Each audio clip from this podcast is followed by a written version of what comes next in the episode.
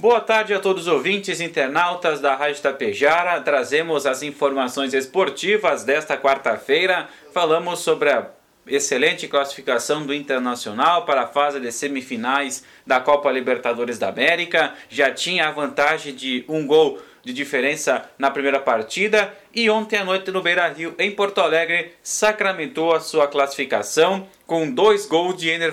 O time colorado está ganhando corpo, está ganhando forma, as contratações do goleiro Rocher, também do atacante Ener Valência troca do comando de Mano Menezes para Eduardo Cudê fez com que o time mudasse de forma, mudasse de chave, colocasse uma nova visão dentro do vestiário colorado e isso fez com que o Inter melhorasse a cada dia, a cada jogo e principalmente nos jogos da Libertadores. Destaque também para o Rocher que pegou um pênalti no final da segunda etapa, permitindo então que o Colorado terminasse a partida sem ser vazado. Agora o Inter aguarda o resultado entre Fluminense e Olimpo. O jogo será amanhã no Paraguai no estádio Defensores del Chaco. Se o Fluminense passar, o Internacional decide em casa a vaga final da competição. Se o Olímpia passar, a primeira partida será no estádio Beira Rio, em Porto Alegre.